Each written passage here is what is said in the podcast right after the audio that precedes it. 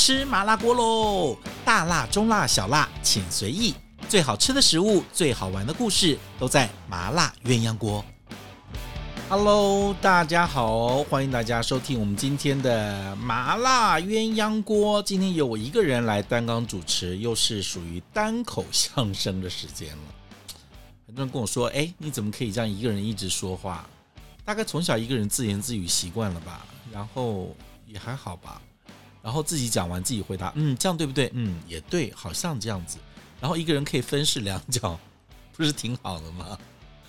没有啦，就是。”因为做广播习惯了啊，你其实会想象，就是说啊，现在在听 Podcast 的人，你现在在干嘛呢？然后会想说，哎，那他们想听什么呢？他现在是刚起床，还是在路上，还是要睡觉？我到底是要用很兴奋的声音说，还是要讲很低沉的声音说？这也很奇怪，不，因为大家现在时间都不固定，所以你也没有办法为一种人做出一种风格。反正你就做自己，然后你觉得可以分享的好听的、实用的内容，我就希望在节目里面跟大家分享。那么，当然，我们的节目名称虽然叫麻辣鸳鸯锅，但我们的话题其实没有那么麻辣。当然，有一些我们希望以后能够请到更好的饮食的业者，或者是一些美食的工作者来跟大家分享他们。的一些美食经验，那你知道，因为每一个时代跟每一个时代都有不断的流行，跟刚好是谁最红，或者现最近谁刚好又出现什么新的东西，或者传统什么东西，就每一个时代在在在讲美食哦，都会有不一样的感觉。那我们在这个时代，二零二零年的这个 moment 来讲的食物，就是这个我们生活的空间跟时间里面可以感受到的。那你在过了明年或过了两三年之后再回来听，诶，好像那个时候的观念跟想法，跟那时候的流行跟知识，跟现在又不断的在更新跟改变，这个就是不断的进化。好，今天我们来聊什么话题呢？我们今天来聊的是继续讲上次那个会骗人的菜，有些菜会骗人，它名字取得很奇怪，所以你会。好，但有的时候啊，他也也不能怪他，因为他，你知道中国人喜欢取一些隐喻的哈，或者是一些漂亮的一些菜名，所以有的时候会让人家分不清楚。比如说，你如果去法菜餐厅，其实很好认，他在餐厅下面就把食材一样一样都写出来了啊，佐什么佐什么酱，配什么配菜，旁边是马铃薯还是节瓜还是什么，他讲得清清楚楚。然后呃，那个是用油醋还是用奶油还是什么调味？所以你其实，在国外法国的菜单上面，你看食材跟看内容，大致上可以知道它的状况是什么。但唯一不知道就是它的烹调手法，因为它不一定会讲得很详细。那中式有时候会把烹调手法放进去，比如说像什么煮啦、炸啦、煎啦、烩啦、好焗啊，所以有一些它会把做法放进去。那在西餐就比较少，而且现在流行的是完全不让你知道做法啊，让你有意外的，就是不带有任何成见的去享受它的食物。所以现在你去看法餐，它每个菜单都是写食材，好，洋葱、鸭肉啊，这个可能有什么罗勒，好，然后红酒，然后有什么什么啊，就写出来这样子。但你也不知道这些人最后出来会变成什么样子。所以现在就流行这样，就比较不会有一个菜名，就食材会放在里面写。那我觉得这个有个好处，就是大家也不用去想，然后呢，它也没有一个传统的一个菜名在那个地方，你就可以啊带着一个更开放的心去享受这些食材。那中国菜就比较会把一些呃呃隐喻放在里面，这些待会我们再来聊。我们今天要来聊哪些会骗人的菜？我们先从真实的讲。再来讲骗人，你就更理解了啊！我们今天要来聊的话题是骗人的花，哪一些花是真的，哪些花是假的，你要搞清楚。而且最近几年，应该有十年的历史了，你会发现很多的西餐，尤其是法餐，很喜欢把食用花卉放在餐盘上面，整盘是呈现很缤纷的状态。那其实用花入菜，在维多利亚时代。应该就已经有这样一个传统了哈，不管是在这个英国或是法国，其实都有用花入菜的一个传统。中国当然也更早啊，中国最早花应该是入茶。好，来我们来讲哈。那么在西洋里面很很常见到的，他们当然最常用的是玫瑰。啊，他们当然在欧洲这个地方，因为玫瑰产的多，产量也多，所以食用玫瑰，不管是做香精、做香水，或是拿来当食材的情况非常非常多，或者是拿来做果酱啊。那我们常常在西餐上面会看到的一些花，呃，食用花卉就很多了啊。比如说有时候三色堇啦，或者是一些呃这个呃那个叫做呃那个很香的那个。薰衣草花都会放在食物上面或甜点上面，都蛮多的。那比如说像南瓜花或者是节瓜花，都是呃他们很喜欢吃的啊，里面包一些呃 goat cheese，比如说羊起司、羊乳起司，然后去炸一下啊，或者是直接啊煎一下，就放在呃餐盘当边旁边当配菜的，常常可以见到哈。节瓜花、南瓜花哈，像玫瑰就也有。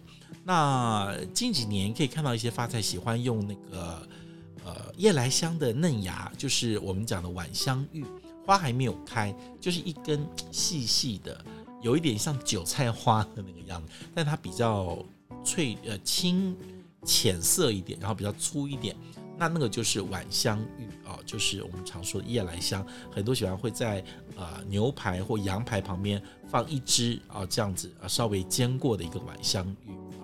那日本当然也有哈，日本就很喜欢吃樱花哈，樱花尤其入甜点呃的机会最多，甚至会把烟花樱花在季节很好的时候也腌制下来，然后日后再来使用。那日本人当然对樱花有一个非常非常怎么讲，就是一个非常爱的呃迷恋的一个喜爱，所以很难呃去。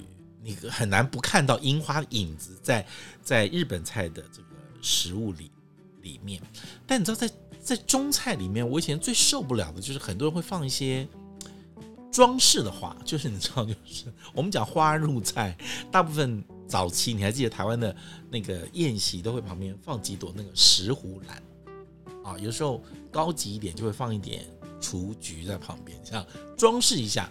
那其实，在西餐的概念是里面，你只要放在盘子上的东西都是要能吃的。那中菜早期没有这么讲究，就是那些东西是不能吃的。那西餐不会，西餐就是放在上面的就一定要能吃的。它放花，你就是一定可以吃这个花的。那但是你知道花有的时候必须要看它是食用等级还是观赏等级。我们以前最担心的就是它在旁边放的菊花、放的玫瑰，或者是放的嗯石斛兰，很多其实是观赏用的花卉。那观赏用的花卉跟食用的不一样，因为它可能会有农药的问题，然后它是不是洗得够干净的问题。那所以，如果是专门做食用等级的食用花卉，它其实是要用更高的标准去种植跟要求的啊。那中国最早你可以看到的，就是其实在食用花里面，包括了像呃玉兰花，哈，像包括了呃玫瑰，当然也也有，那茉莉也有。最早是把这些跟茶饮放在一起啊。那你说算食物吗？它比较像是一个调味的一个饮料的作用。那后来这些花都慢慢退位，最后跟茶可以长相厮守，一直走下去的，就是茉莉了。其他就很就好像销声匿迹了哦。尤其是到了宋朝之后、清朝之后，真正跟茶可以放在一起的，只剩茉莉了啊。那所以现在你去买到很多的一些绿茶哦，呃，茉莉的。绿茶有的时候其实是看不到茉莉的，那因为它是把茉莉的花香放在这个茶叶里面，它在烘这个茶叶的时候是放了一层茶叶一层茉莉，然后在那个茉莉要绽放的时候，就是采摘的时候最好说它刚要绽放花花香出来的时候，跟这个茶叶去结合在一起，所以这个花香就印到这个茶叶里面。那那个印怎么写呢？就一个呃穴。洞穴的穴，下面一个声音的音，那个动作叫做印。那要印好几遍，所以它需要很多的花，所以印一遍叫一印，两遍叫二印、三印、四印。所以如果是一个很高等级的茉莉的绿茶，它至少要有个四五印以上。所以我们如果出去买茉莉绿茶，你要问他说：“哎呀，这个是几印的啊？五印的，或者是六印的、七印的？那当然最高到九印，那就是很高等级也很贵的茶了啊。但一般买到五六印的。”呃，茉莉绿茶其实都已经很香，也非常很棒了啊。但是你要找到呃可以信任的店家，那这个茶也不容易出现，就是说，因为它一定要在同时产茶又同时产茉莉的地方才能，因为它马上茉莉摘下来就要跟茶在一起，所以你产茶不产茉莉也不行，产茉莉不产茶也不行，所以它必须要这两个都必须要在一起，所以就变得嗯。它可能有些地域的限制，不是每个地方都有茉莉的绿茶。好，那中国在吃菊花也吃的很多啊，以前就很喜欢在那个羹上面啊撒点菊花羹啊，做点什么菊花蛇羹啊什么的。尤其是在呃春天的时候种，秋天的时候，那个呃菊花的花瓣刚绽放的时候，那个嫩嫩的呃有点浅黄色的那些的菊，其实是最香的。那有时候会常常会跟羹汤放在一起，好一些菊花羹。那啊，像包括了呃桂花，呃中国也常常吃，尤其是在呃江南一带，你去杭州，尤其去上海、浙江、江苏这一带，他们到了桂花盛产季节，他们的桂树是很大的，然后会把那桂花采采下来，去放在农场上。我们是晒晒稻谷，他们是晒桂花，你知道那个花的量有多大？那那个花呢？呃，就有分很多等级，当最贵的叫做金桂，就是那种偏橘色的金桂。那菊花晒干了之后，它也可以用盐去腌起来，也可以用糖去腌起来，也可以盐加糖去腌起来，也可以呃桂花加蜂蜜去做起来，就不同的桂花酿拿来做甜点或入菜都有可能。好。那当然，像包括了像呃这个洛神啦哦，这些东西都是有。那如果你看到菜里面用百合，其实它不是用花，所以你在看什么什么什么百合羹、什么百合点心、百合炒百合什么的，对不起，它用的不是花。虽然百合是花的名称，可是我们在吃百合的时候用的是它的地下茎，所以百合。严格来讲，不算是花入菜，应该是百合花贡献出它的地下茎来入菜啊，所以还是不一样的哈。所以呢，在这些东西都是你很容易会闻到或听到或看到的一些花，尤其是现在你看到很多发菜很喜欢上面放满了缤纷花园、各式各样的食用花卉。但我老实讲哦，有的时候花大概也只能够装饰，因为有些花它其实。比如说像三色堇，它很漂亮，但它真的也没什么味道。你如果不是很浓的呃玫瑰的品种，也其实香味不重。那可能薰衣草稍微重一点点啊，或金金莲花啊，也稍微呃有些带酸的，或是带香气的有一些。大部分的食用花卉，其实在味道上不太能够去改变。大部分都是一个装饰、颜色、视觉上的一个效果。那么，我很怕那种放了很多花，你知道，有时候一盘沙拉里面全是花，你吃起来那个花其实像渣，你知道吗？它都是纤维，也没有特别好吃。所以 放很多花呢，我觉得有的时候要斟酌一下。但甜点上放花很漂亮。你最近几年去看到澳洲跟英国的他们那种呃。这个叫做那个 bakery 的一些烘焙大赛，就会发现他们很喜欢用食用花卉来装饰他们的蛋糕，它的优雅跟它的呃气息，我觉得有时候跟甜点是蛮像的，所以入甜点里面稍微比菜要容易处理，入菜呢有时候就要小心，你可能火候一过了，什么就不一定有那个味道了。或者颜色就变丑了，你这一煮熟了就没有。那当做沙拉呢，就装饰的用途比味道的用途多一点了。我还记得我那天去宜工喝到那个，上次有讲过，他用那个胎菊菊花茶。那菊花茶如果那个菊花是全开的菊菊花其实价格是很便宜的，因为它的味道没有那么细致，而且很多味道跑掉了。所以你去买那个菊花，记得买那种呃半开的或含苞待放的，我们称之为胎菊，就是怀胎十月的那个胎啊，轮胎的胎，那表示是 baby 的小的菊花，那那个很贵。那个拿来泡茶或者都不错。那天我们就喝到了一个米其林餐厅，他们用用胎菊跟红枣煮出来的茶汤，拿来煮鲜包，你就觉得哇，它跟海鲜跟咸的味道好像也能搭哎。所以那个主厨的创意，我认为真的不得了。好，我们讲完了这些真的在花里不是在食物里面出现的真花之后，我们来讲一些哪些是假花出现。我不是说塑胶花出现在。在里面不是不是塑胶花啊，各位，塑胶花千万不能吃。我说就是说有些菜名或者是看起来像花什么东西，它放在菜里面，但其实它没有花在里面。但我觉得那个是中国菜里面一个很高的意境，就是他把花的意象跟花的想象放在菜里面，但其实真正的花并没有在菜里面，所以我说是假花。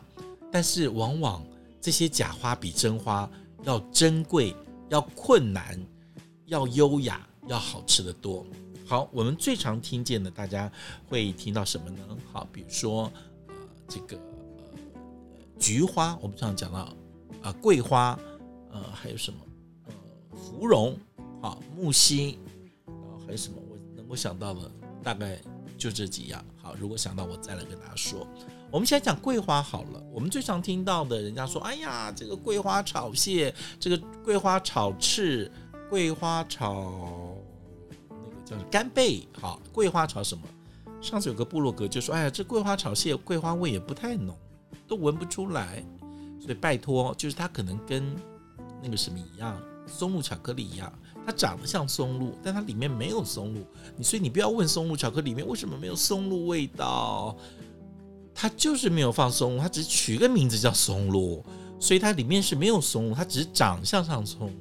那如果这个道理放到了桂花炒蟹、桂花炒翅、桂花炒干贝，那这个桂花它用的替代品就是鸡蛋。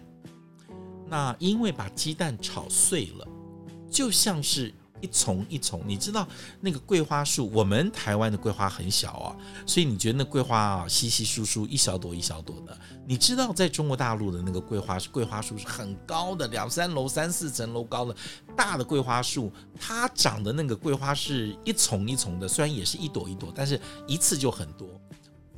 那其实它跟那个炒的鸡蛋很像，所以很多用桂花来当做菜名的时候，请各位注意。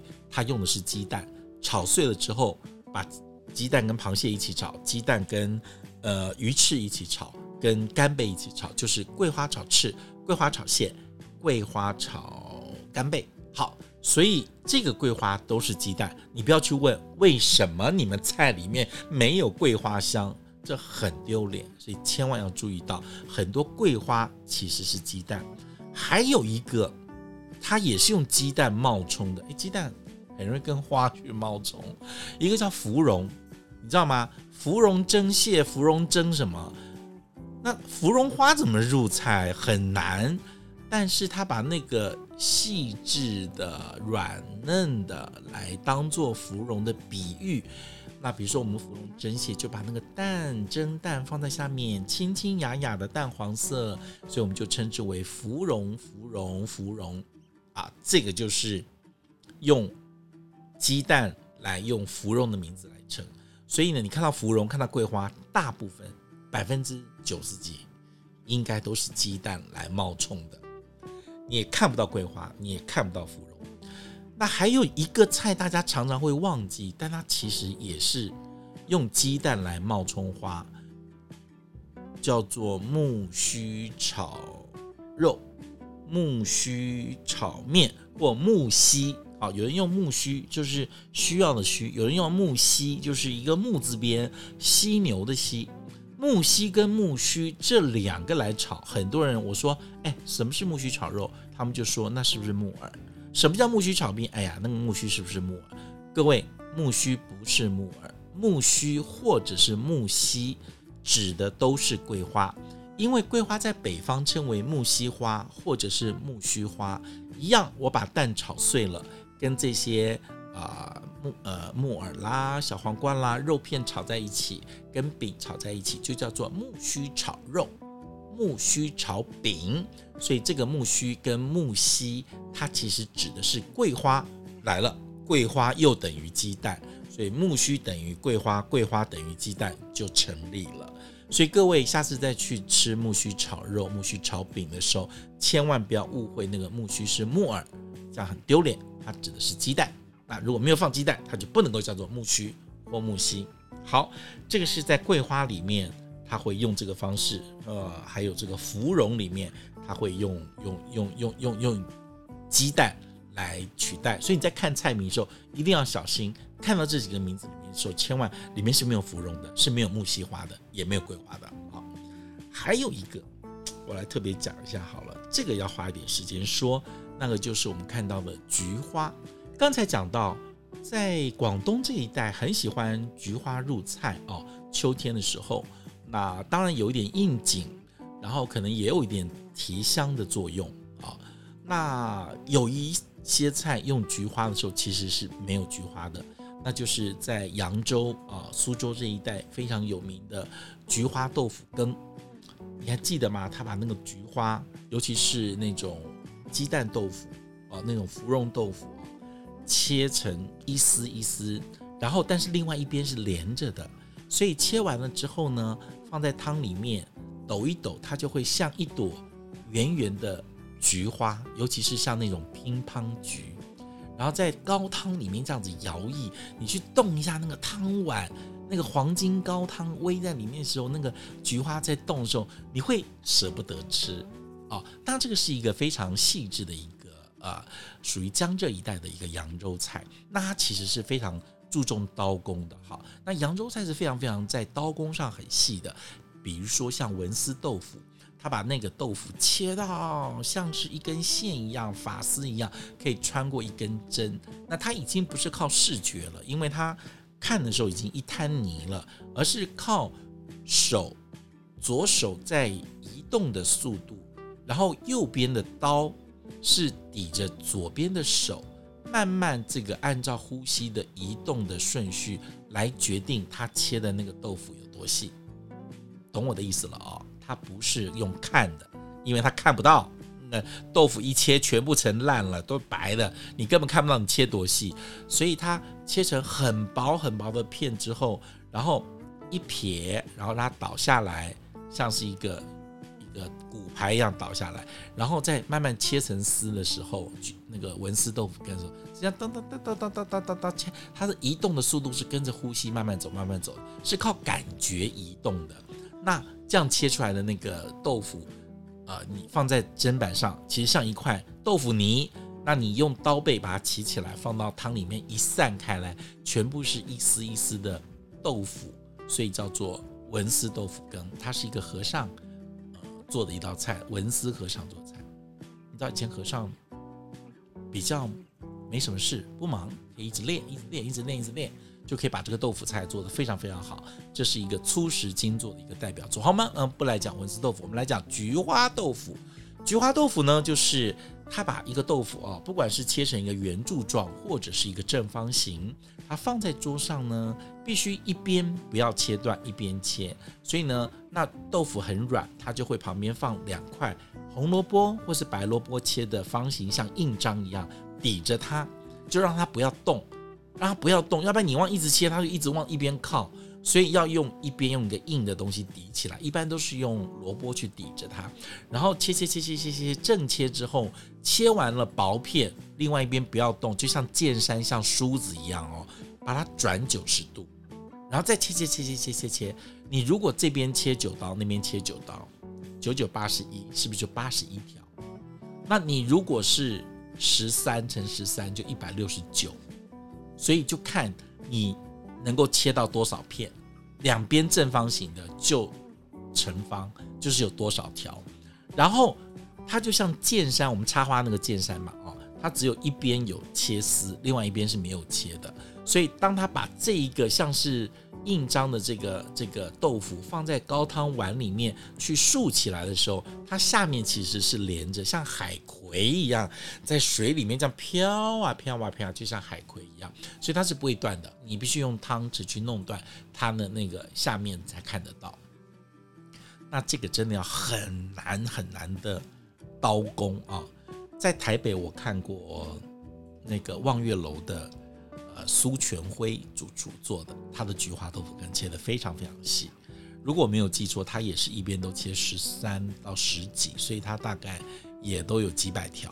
好，那么在中国一个扬州的大厨师，现在在香格里拉的一个扬州大厨，又是在深圳香格里拉的董玉正董师傅。我也看过他做的菊花豆腐羹，也是细到一个不行啊！你在家里也可以做了，一边切三根九九根菊花在里面飘，比较容易一点。人家切十一根、十三根，这个太难了，太难了。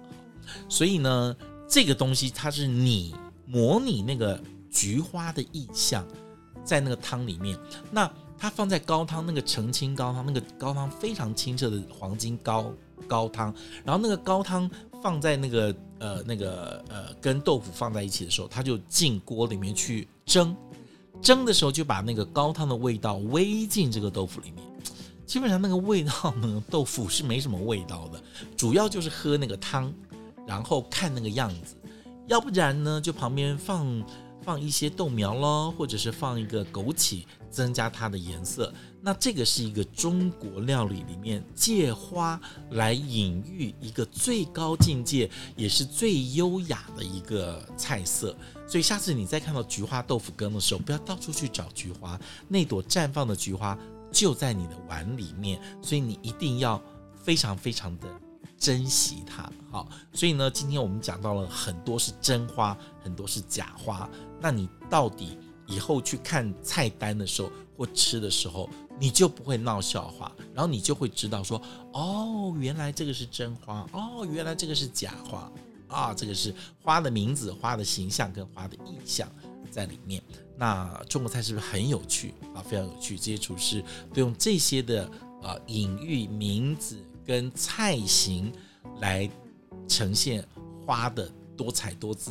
跟它优雅的一个样态，我觉得那就要很高的艺术的造诣跟想象力能够做到了。